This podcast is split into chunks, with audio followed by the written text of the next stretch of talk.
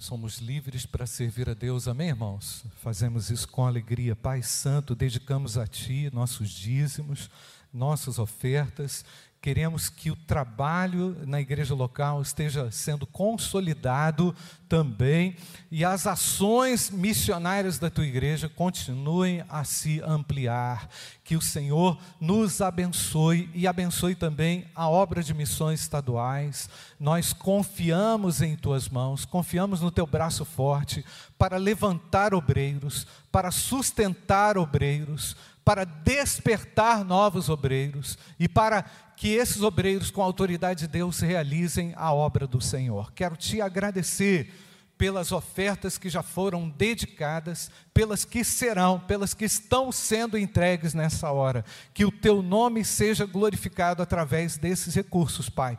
Nós te agradecemos e louvamos e oramos assim, Pai, consagrando dízimos e ofertas ao Senhor. Consagramos também os ofertantes e os dizimistas ao Senhor, que sejam abençoados, oramos em nome de Jesus. Amém, Pai. Amém.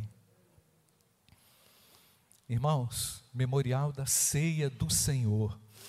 Esse momento de ceia, irmãos, é um dos momentos mais importantes, significativos da igreja ele tem uma relevância muito grande. Ele, apesar de ter uma característica é, ritualística, ele, ele está além do ritual, ele está além da cerimônia, porque afinal de contas foi o próprio Cristo que ordenou, não é? que comandou que fizéssemos isso em memória dele. Portanto, eu creio, irmãos, que o momento da ceia é um momento onde nós podemos nos alegrar tremendamente, porque afinal estamos obedecendo a ordem do Senhor. Né?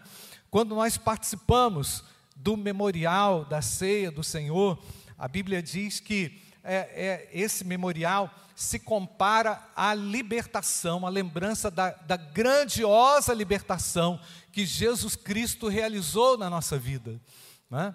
Estávamos aprisionados nas paixões, estávamos aprisionados aos nossos pecados, condicionados a eles, vivíamos ah, ah, aliados a eles e conformados a eles, e não conseguíamos nos liberar dos males desse mundo, mas Cristo entrou, entrou para ganhar, como falei, entrou para nos tirar da derrota e nos tirar dessa condição de miséria, de humilhação, numa condição de servidão, de servilismo a nós mesmos, ao pecado e aquilo que, ao mundo, que o mundo ofereceu para nós como verdade. Celebramos a ceia do Senhor também, até que Ele volte. Não é? Então, como nós estamos aí trabalhando o tema que Ele venha, o memorial da ceia do Senhor, ele entra nesse tema até que Ele venha, não é? ah, com um, um significado muito grande, porque o efeito da obra de Deus na minha vida, na nossa vida, é digno da nossa rendição a Ele, não é? Os efeitos da restauração, os efeitos da transformação, nos levam a adorá-lo, nos levam a reconhecê-lo e a dar a Jesus Cristo toda a honra, toda a glória e todo louvor. Amém, irmãos? Deveríamos exultar ainda mais, deveríamos nos alegrar ainda mais. Não podemos falar aquele amém para dentro, não, é, irmãos? Temos que realmente encontrar, realmente nesse sentido, a razão da nossa existência, não é? Sentido de termos sido resgatados, transformados pelo poder de Deus, não é? ele instruiu para que fizéssemos assim. Não é? Então, esse momento do memorial da ceia, ele tem uma importância muito grande para nós, e ele, ele é altamente pedagógico para a nossa alma, para o nosso coração. Não é cansativo celebrar o memorial da ceia do Senhor, ainda que venhamos tenhamos que ouvir os mesmos versículos, eles nos remetem a uma realidade espiritual profunda da qual Jesus Cristo realmente celebrou com tremenda vitória na cruz. Louvado seja o nome do Senhor. Nós sabemos que Jesus também, naquele momento ali, quando ele instrui os discípulos naquela última ceia, aquele momento foi um dos momentos mais tensos da história de Jesus, não é? Porque ele sabia que o traidor estava ali ao lado dele. Ele sabia que seria é, sacrificado, ele sabia que seria morto, traído naquela circunstância. Portanto, o momento do memorial da ceia do Senhor, daquele quando Jesus a instituiu, celebrando-a como uma Páscoa, né, com a Páscoa judaica, como um bom judeu, Jesus então ali, ah, vivendo aquele momento dramático, apresenta aos discípulos aquela necessidade de fazer isso, sempre em memória dele. Deus queria, Cristo queria ser sempre lembrado pelo seu feito na cruz. Nós não podemos nos esquecer, irmãos, que o que somos, o que temos, o que, o que nos transformamos, tem em Cristo todo mérito e toda razão de ser. Amém, irmãos? Cristo é glorificado nesse momento. Cristo precisa ser realmente valorizado pela sua obra na cruz do Calvário. Bendito seja o nome do Senhor. Eu entendo aqui que esse memorial da ceia do Senhor tem algumas direções específicas, muito específicas para nós, pelo menos três. É uma recordação da morte de Cristo, como nós sabemos, o pão simboliza o seu corpo oferecido em sacrifício, e o cálice simboliza o seu sangue derramado em perdão dos nossos pecados. Não há limite para o perdão de Deus, não é? Então, quando você olha uma situação pecaminosa em que você entrou, quando você percebe que foi, é, se excedeu demais em algo, passou do limite, ah, e você acha que não tem ah, perdão para você, você está enganado. O perdão de Deus te alcança na condição que você se encontra. É? Ele tem o poder, o sangue de Jesus tem o poder de purificar o seu pecado, ainda que ele tenha sido grosseiro, é? ainda que ele tenha sido agressivo, é, terrível para você ou para alguém. Eu quero te lembrar que o sangue dele, representado aqui, ele tem poder para lavar o seu coração perfeitamente, dar condições de você estar de pé diante do Filho de Deus e preparado assim para a volta de Jesus. Ele vem e ele quer nos ver como, irmãos? Limpos, purificados, totalmente lavados pelo sangue de Jesus. Então aproprie-se, meu amado, meu querido irmão, dessa realidade. O pão e o, e, o, e o cálice aqui representado tem o poder de me regenerar me transformar, de mudar uma situação difícil e complexa para mim, pois eu mesmo não tenho como me perdoar, eu não tenho como me limpar desse pecado,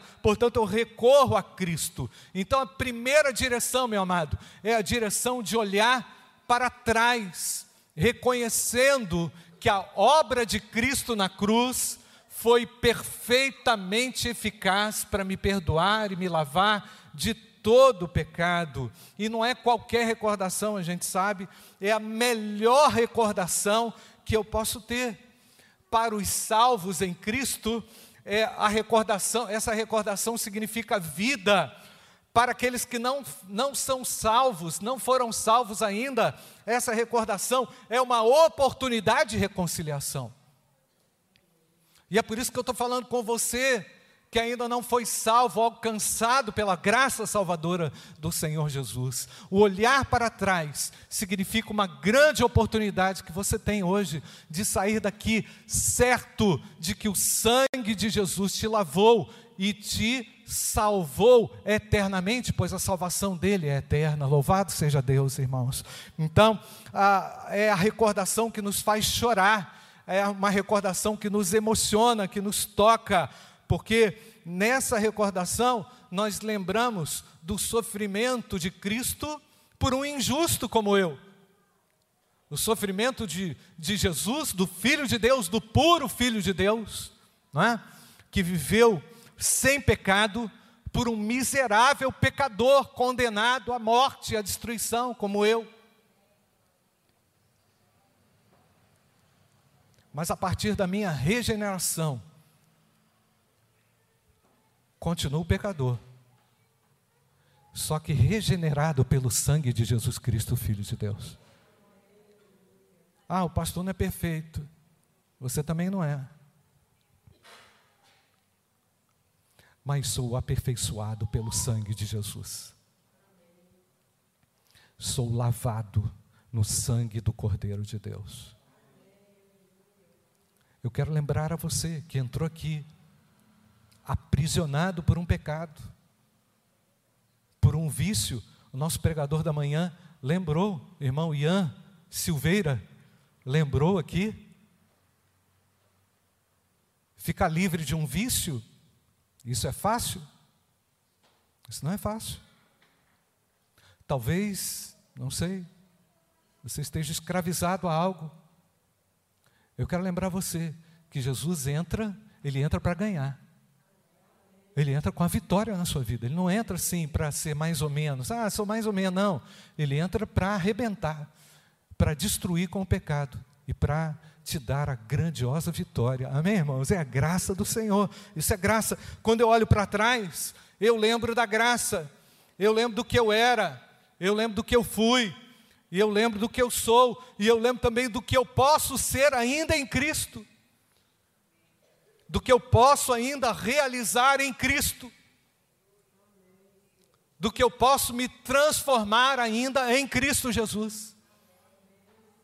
E é por isso que não tem conformismo. Ah, eu sou assim, estou assim. Não. Ao olhar para essa obra restauradora, eu creio que o Senhor ainda tem libertação para mim. Tem libertação para você, meu amado.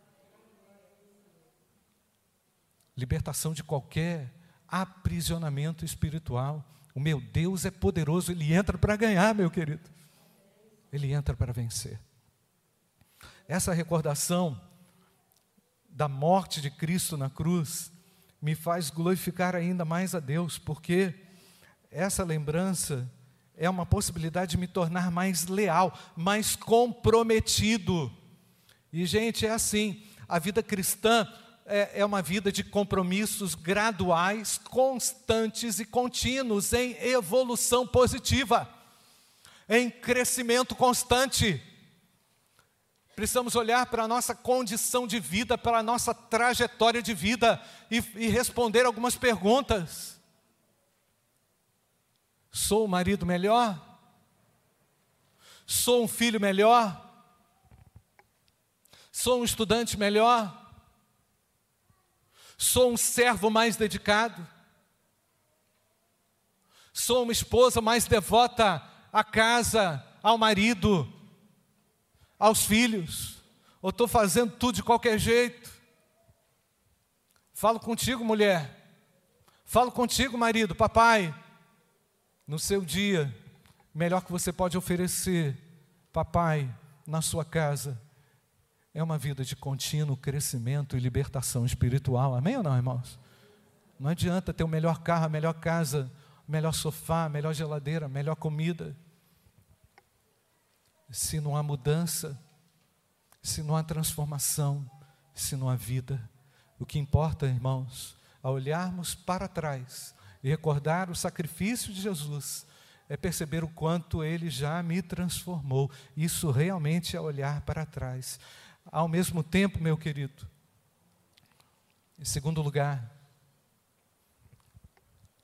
o memorial da ceia do Senhor é uma proclamação da morte de Cristo enquanto se espera a sua vinda.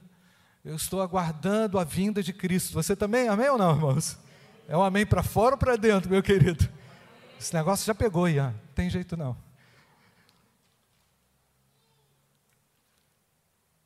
Enquanto eu aguardo a Cristo, eu o proclamo através do meu testemunho. Isso é o que, irmãos? Olhar para frente.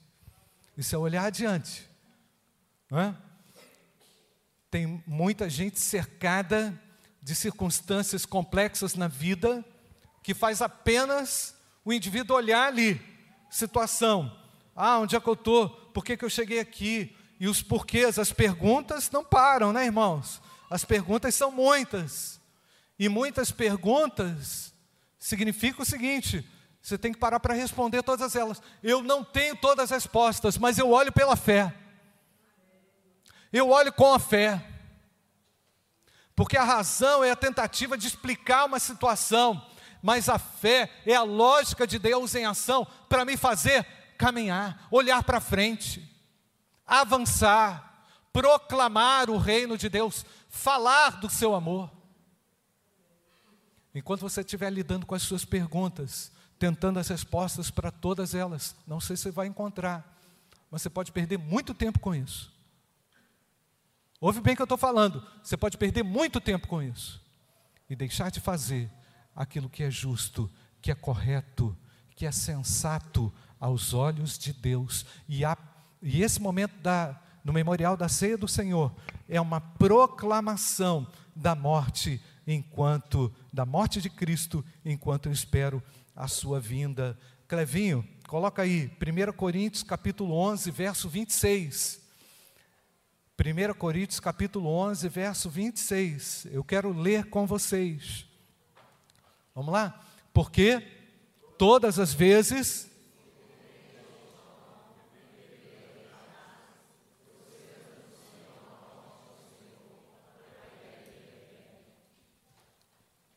duas situações. A primeira, Passou uma moça aqui na porta da igreja essa semana. Ela passa sempre aqui. Aí eu saí, olhei bem para ela e falei assim: não vou falar o nome, senão vocês vão descobrir. Não é da igreja, não. Aí eu perguntei: Fulana, tá tudo bem? Aí ela baixou o olho assim. Eu falei: Aqui, olha para mim, tá tudo bem? A mulher começou a chorar. Pastor, não está nada bem. Você percebe a fragilidade das pessoas nesse tempo? Você está percebendo? Você está percebendo quem é que vai ter direção? Quem é que vai oferecer direção? Quem é que vai oferecer direção? É aquele que conhece Jesus. É ou não, irmãos? Amém ou não, querido? é quem conhece Jesus, é quem, é quem anda com o vitorioso, é quem anda com a vitória que vai oferecer o que? Esperança, um norte, uma luz. Na UPA, quinta-feira, nós estamos lá na UPA, começamos na quinta-feira passada, Atos de Amor. Aguinaldo, Natália e os irmãos que foram conosco. Estava lá a Dona Maria. Aí aparece a Dona Maria, que a Natália fez um, um pãozinho, nota 10, irmã. Pão com manteiga, top, queimadinha, para oferecer lá para o pessoal da UPA. Dona Maria. Dona Maria saiu do Iapu, na ambulância de manhã, porque limitações do, do atendimento lá. Chegou lá na UPA, e a gente chegou lá que horas? Era quase mais sete horas da noite, seis e meia, né? Seis e pouca. Aí fomos lá chamar a Dona Maria, que estava tendo alta. A Dona Maria fala assim com a gente: Poxa, que bom que vocês trouxeram esse pão com manteiga. A gente, estou o dia todo aqui, não me deram nada para comer. Um pão com manteiga, irmãos. A mulher comeu com alegria. Foi ou não foi, Agnaldo? E, e muito mais do que isso. Vem cá, Dona Maria, que a gente vai orar pela senhora. A senhora vai embora como? Não sei. Vou ter que esperar o carro da, da, da ambulância do Iapu passar aqui, eu não sei a hora não. Pode comer aí à vontade, minha irmã. É? Vamos orar pela senhora. Aí indicamos lá o pastor Jonas, lá na igreja do Iapu, para ela procurar, falou que ia procurar. Pessoas que precisam da graça e do amor de Deus. Nós estamos cercados por pessoas que precisam de socorro. Verdade ou não, irmãos? Ah, pastor, não estou fazendo nada. Pode começar a fazer, meu querido. Que Deus quer usar você, meu querido. Deus quer usar você. Deus pode usar você. E sabe quando é que nós resgatamos o nosso senso de utilidade, irmãos? Quando nós nos, nos tornamos o que? Instrumentos na mão de Deus para a restauração de vidas. Aí você fala assim: vale a pena viver, porque Deus está me usando nessa situação. Amém ou não, amado? Porque todas as vezes que comerem este pão e beberem o cálice, vocês o que, irmãos? Anunciam a morte do Senhor até que Ele venha. Jesus Cristo vai voltar. O que é que você está fazendo da sua vida, meu irmão? Está vivendo só para você? Está preocupado só com o seu quintal? Não está olhando aquele que precisa, que está do teu lado, que está arrebentado, às vezes da sua própria família, que ninguém tem paciência com ele e nem você tem. Deus te renove para você ser um instrumento de Deus entre os seus, entre aqueles que estão perto de você. Isso é o que anunciamos nesse momento. Estou ou não preparado para o, para o fim? Como o Ian Silveira hoje falou pela manhã. Você é árvore plantada aí, meu filho, na corrente do rio, mas que, qual é o fruto que está aparecendo? Não é? Pode olhar o sermão da manhã, já está bombando, tá aí. Deus falou conosco profundamente hoje através da vida do Ian, irmãos. E Deus tem falado a essa igreja porque Ele quer oportunizar a nós a grandiosidade da Sua glória através dos nossos olhares, olhando para trás e olhando para frente, para frente, adiante de nós, oferecendo esperança. Amém, irmãos? E a, a terceira visão, a, a, a terceira direção desse momento memorial da ceia do Senhor, é que esse momento é o momento da comunhão dos crentes. Isso é, isso é por demais importante. Essa refeição que nós vamos aqui participar, irmãos, ela concentra a fé dos participantes desse culto, né? Portanto, nós estamos concentrados na nossa fé, na nossa vida, não é? Através desse ato maravilhoso. Isso tem uma força tremenda. Tem ou não, irmãos? Tem. Isso significa que eu estou ligado, conectado com o meu irmão, não é? Ninguém é crente sozinho nós somos crentes em Cristo, ligados ao corpo de Cristo. Essa noção de independência, ela é totalmente contrária ao ensino de Jesus. Aliás, irmãos, a, a, a evidência clara disso é que Jesus não fez a obra sozinho. Ele chamou discípulos. Amém ou não, irmãos? Chamou, foi chamando. Vem cá, eu não dou conta, não. Vou chamar vocês. Vocês vão trabalhar comigo. Eu vou compartilhar tudo com vocês, a minha vida com vocês e a vida de vocês comigo. Eu vou estar junto de vocês. Então, essa, essa noção de exclusividade, ou essa noção é, é, é, é isolada de evangelho, de, de evangélico, ela está fora completamente da perspectiva do memorial, da ceia do Senhor e da essência do que é a própria igreja. E é por isso que eu vou entrar no texto de hoje. Vamos ler 1 Pedro capítulo 3, versículo 8. Finalmente, tenham todos, 1 Pedro capítulo 3, versículo 8. Finalmente tenham todos o mesmo modo de pensar, sejam compassivos, fraternalmente amigos, misericordiosos. E o que está escrito, irmãos? e humildes. É a nossa condição agora. Deve ser a minha condição agora, como corpo de Cristo, conectado aqui nesse memorial. Estou ou não ligado ao meu irmão? Me importo ou não com o meu irmão? Tenho ou não realizado algo para o meu irmão?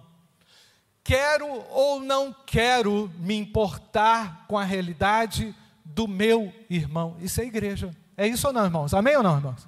Isso é igreja. A igreja que vale a pena ser é essa igreja conectada à realidade do meu irmão, tendo esse mesmo modo de pensar, sendo compassivo, demonstrando compaixão, fraternalmente amigos, misericordiosos. Mas será que é verdade que o irmão passa perto de você e não dá nem bom dia para você? Será que é verdade que o irmão passa perto de você e você nem cumprimenta? Será que é verdade que a gente é, é, finge que não existe mais ninguém perto de nós? Isso não é, isso não é igreja. Portanto, meu amado, o terceiro olhar é olhar para o lado. Eu olho para trás, me recordo daquilo que Cristo fez. Eu olho para frente, anunciando a Cristo e, e aguardando a volta de Cristo, mas eu olho para o lado aí também, preocupado com a condição espiritual do meu irmão. Você está ou não, irmãos, preocupado com isso? E eu quero te dar uma oportunidade agora. Você vai sair do seu lugar e vai orar com alguém que você não ora há muito tempo ou nunca orou. Você pode fazer isso? É uma maneira de eu demonstrar nesse momento, irmãos, que me importo com alguém, não é? Você vai sair perto de alguém, você vai sair do seu lugar e vai perguntar o nome daquele, daquela pessoa que você não conhece. Olha só o que o pastor está fazendo, hein? Ele está dando a você a oportunidade de você orar com alguém que você não orou. Na galeria também, tá? Pessoal da galeria está incluído também, todo mundo aí. Você vai orar com alguém que você ainda não orou, que você nem sabe o nome direito, não é? E você vai ser instrumento de Deus na vida desse irmão, dessa irmã, tá? Compartilha algo, compartilha o seu nome, compartilha algo com esse irmão, com essa irmã.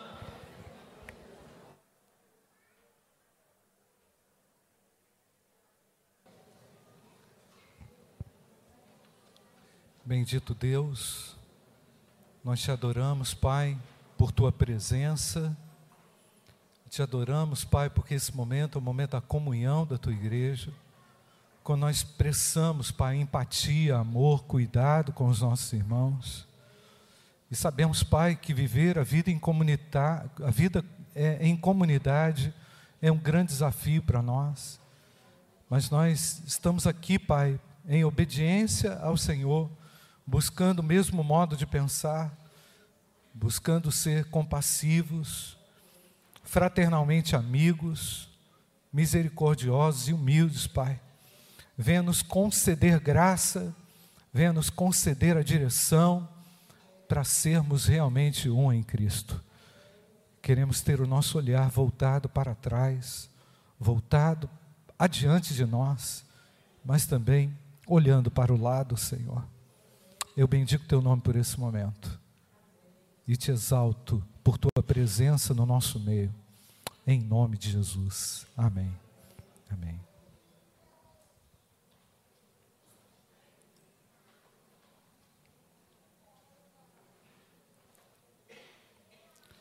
Primeira Pedro capítulo 3, versículo 9, Clevinho.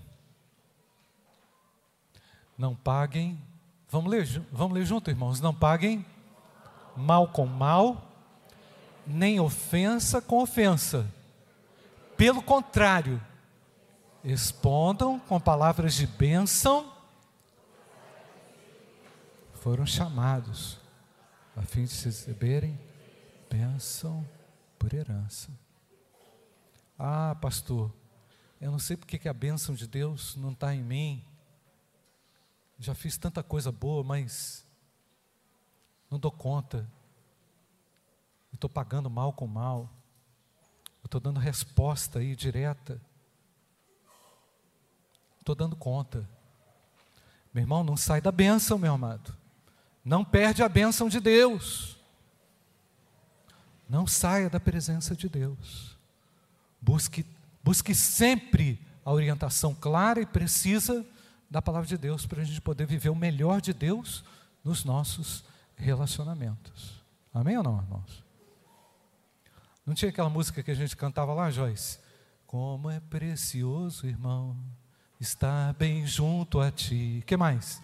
E juntos lado a lado andarmos com Jesus e expressarmos o amor que um dia ele nos deu pelo sangue do Calvário.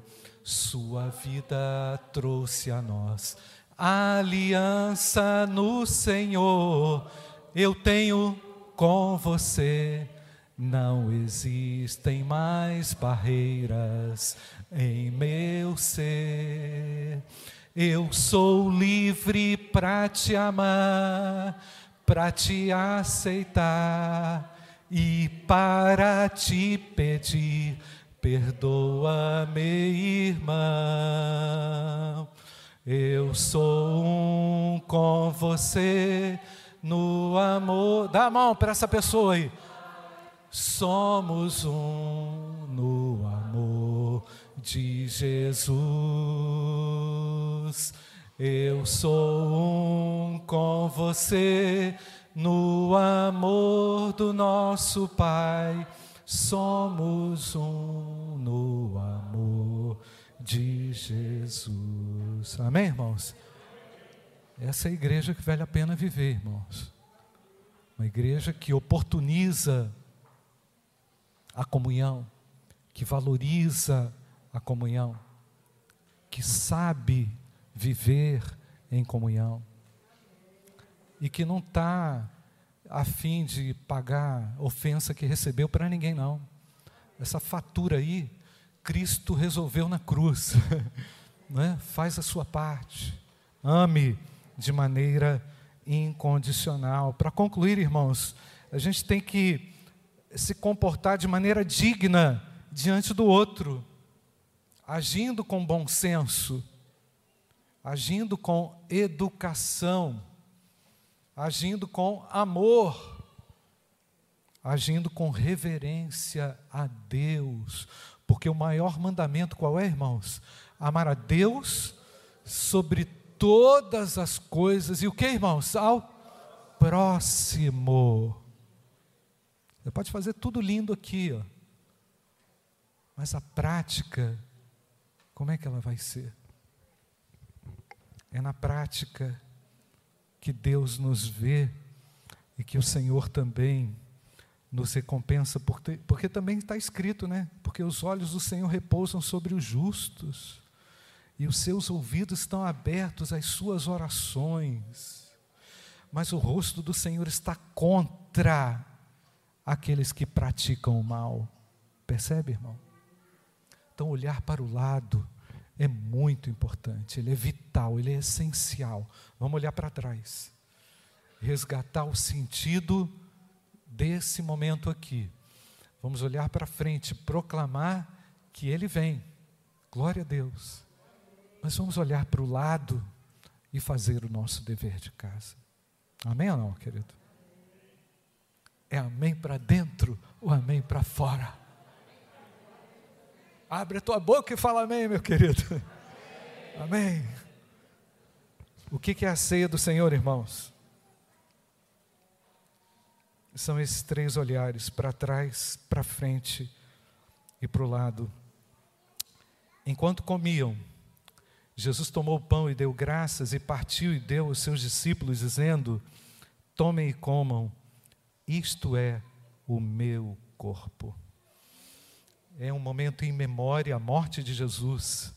Tomando o pão, deu graças, o partiu deu aos seus discípulos, dizendo: Isto é o meu corpo que é dado em favor de vocês. Façam isto em memória de mim. É proclamar a volta de Jesus, porque sempre que comerem deste pão e beberem deste cálice, vocês anunciam a morte do Senhor até que ele venha é ser um em Cristo. Olha o texto. Coloca aí, Clevinho, para concluir. Último versículo. 1 Coríntios 10, 16 e 17. Coloca aí, Clevinho. 1 Coríntios, capítulo 10, verso 16 e verso 17.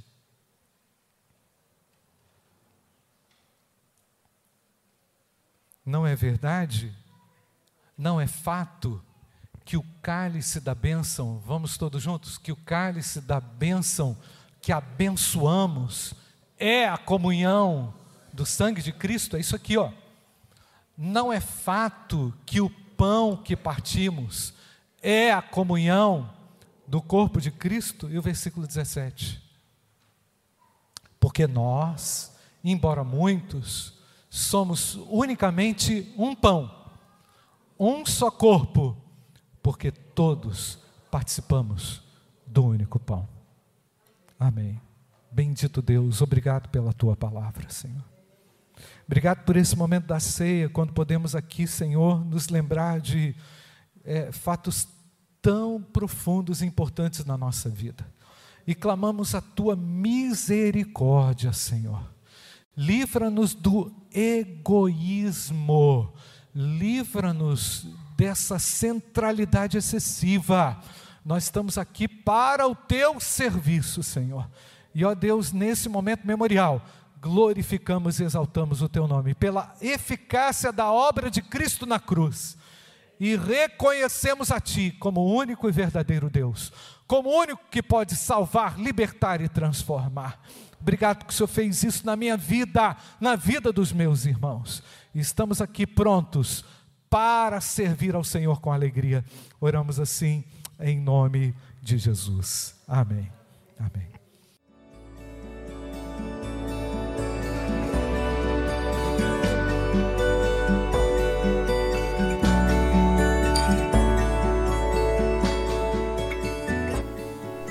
A Igreja Batista do Bom Retiro tem plena convicção de que a palavra de Deus é poder para salvar e transformar vidas. Nosso desejo é que essa mensagem tenha alcançado seu coração. Para saber mais sobre quem somos e em quem acreditamos, acesse ibbrpatinga.com.br.